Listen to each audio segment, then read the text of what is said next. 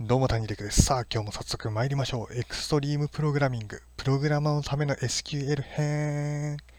集合論。さあやってまいりました。プログラマーのための SQL っていう分厚い本ですよね。皆さんも本屋さんとかでちらっと目にしたことがあると思うんですよ。このレンガ色で真ん中にヒゲを生やしたおじいさんがいて地球儀に手を添えてるこの本。僕はこの本が技術書の中で一番好きなんですね。SQL の本なんですけれども、SQL にとどまらず、まさにプログラマーとして本当にためになった本で、いろんな属性の技術者に読んでいただきたい一冊なんですね。僕がこの本を読んだのは、プログラマーとして仕事をしたして、ちょうど SQL に悩んでた時期だったんですけれども、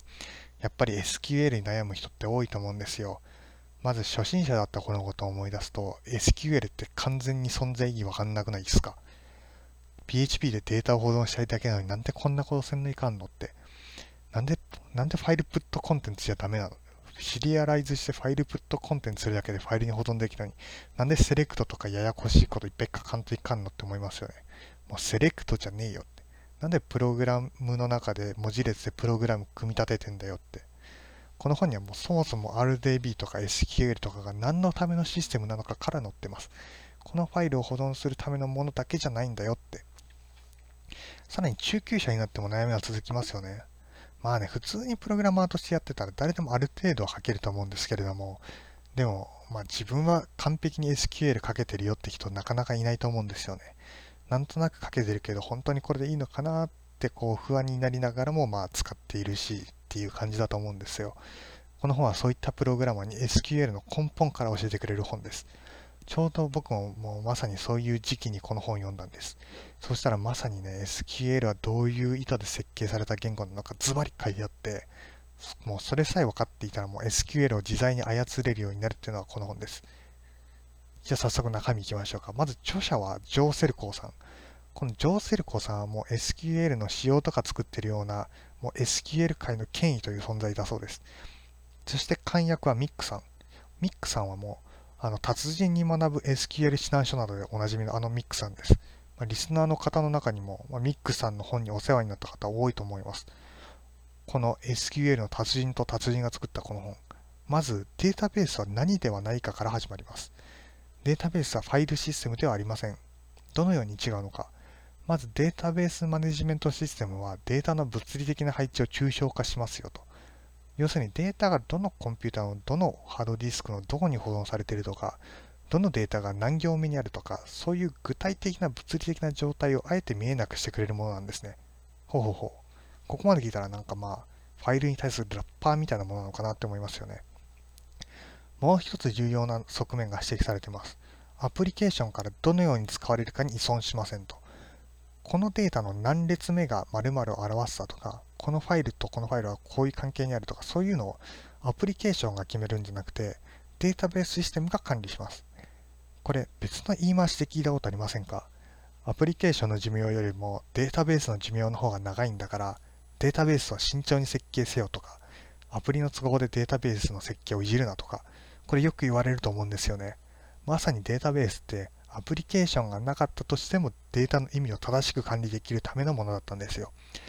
さあ、ここまででデータベースがファイルシステムとは違うぞということが分かったと思います。で、それは物理的な実装は抽象化されてるよっていうことと、アプリケーションがなくても意味を保存できるよってことです。そして次に、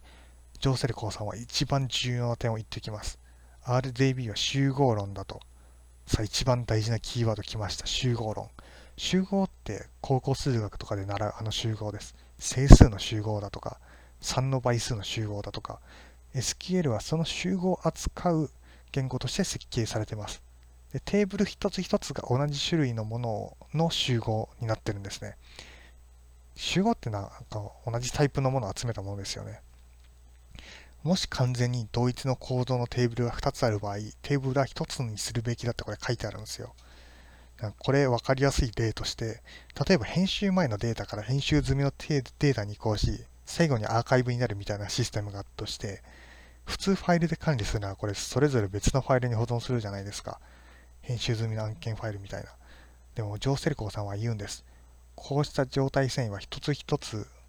一つのテーブルに保存してフラグで管理しなさいと。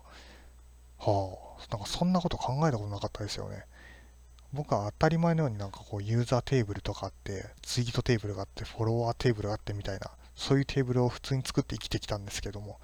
テーブルは集合だと。種類ごとに分類しなさいなんて考えたこともなかったですよね。知らなかったわーと。で、データベースは集合を扱うものだと分かると、SQL を書くのって結構簡単になってくるんですよ。自分がやりたいことを脳内で集合で扱ってるイメージをすれば、それがそのままクリエイトテーブルとか、セレクトなんとかとか、ウェアクとかになっていくんですよね。あ、そう思ったら結構簡単簡単と。でもここで、ジョーセルコーさんからなんか注意しろって言ってます。RDB とか SQL は集合論に基づいて設計されてはいるけれども、必ずしもその通りの機能になっているわけではないと。集合論に反する様々な機能が SQL には歴史的経緯で入っています。例えばカーソルとか配列を保存できるとか、そういうものの使い方に関しては慎重にやりなさいと言っています。もう一つ、SQL とは何なのか、もう一つの、ね、点を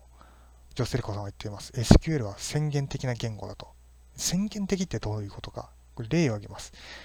例えば整数の A と B と C っていうカラムがあったとして、C は必ず A たす B になってほしいっていう状況があったとします。まあ、よくありますよね、こういうのは。消費税とか面積とか。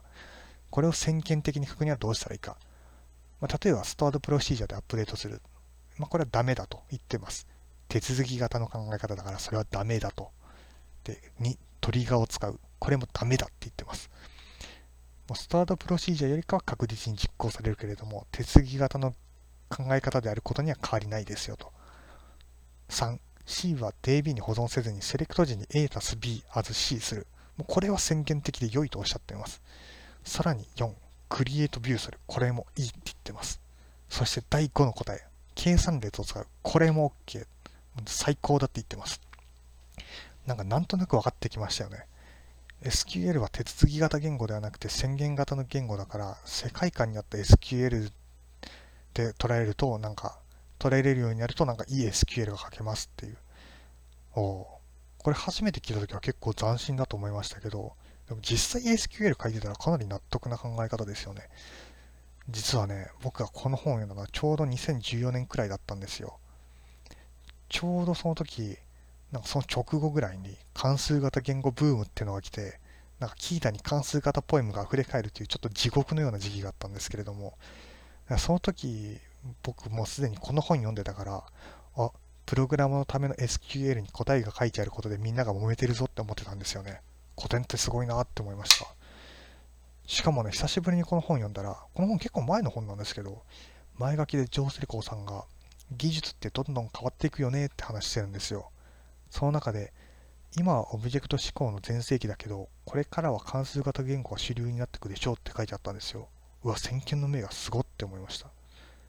で、ここまでで SQL とはどう書くのが正しいのか分かったと思います。そこからさらに実践的なテクニックも結構教えてくれます。例えばシリーズっていうテーブルを作って、そこに整数を0から順に入れておけって書いてあるんですよ。もうマイナスからあった方が便利かもしれないですけど、関数型言語でいうところのレンジ関数ですよね。それをテーブルで作っておくと宣言的な SQL が書きやすくなるよって言ってます。昔は、S、なんかシーケンスっていうテーブル名をお勧めしてたらしいんですけれども、シーケンスが SQL の予約語とになっちゃって使えなくなっちゃったから、まあ、これはシリーズでいきましょうと。あと、日付も使う分だけ全部入れておいたテーブルを用意しておくと便利ですよって言ってます。で、ジョー・セルコーさん、こう言ってます。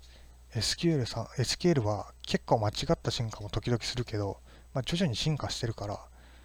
もうちゃんと基礎を押さえた上で、なんか便利なものを使っていきましょうって。で、こっから僕の意見なんですけれども、僕も SQL と RDB にこれから期待していることがあるんですよ。で、2つあって、1個はヌル安全です。で、SQL のヌルってもう謎が多すぎるんですよね。だからもう Swift とか最近のタイプスクリプトみたいにヌラブルとノンヌラブルを完全に型で分けてコーディングできるようにしてほしいんですよ。で、もう一つはマテビュー。マテビューの差分更新。今、マテビューの差分更新ができるのってオラクルぐらいしかないと思うんですよ。で、僕最近 AWS の RDS でオラクルのインスタンス立てて、なんか差分更新をやってみようと思ったんですよね。そしたらなんかなんちゃらログの設定とか、なんかその、なんちゃら金言の設定とか、なんかやたら難しすぎて途中で挫折しちゃったんですよ。だからポストグレスとか MySQL とかでもっと簡単に差分更新できるようになってほしいなって思うんですよね。今って CDN とかキーバリストアにキャッシュしたり、サービスワーカー使ったり、Firebase プッシュしたり、なんかいろんなところに状態があるじゃないですか。状態を RDB で一元管理すればファーみたいな世界観じゃもうなくなってるんですよね。だから、RDB がマテビューの差分更新をしてくれて、その上でマテビューのどこをどう変えたのかをバイナリログでストリームに流してくれたら、そのイベントを使って、こう Next.js のサーバーサイドジェネレーションと連携したり、CDN のパージしたり、Firebase を更新したりして、すごく Web アプリ作りやすくなると思うんですよ。ぜひこの機能を普及してほしいなって思います。どうでしたか皆さん？僕のジョーセルコのプログラマーのための SQL が大好き宣言は。ではまた。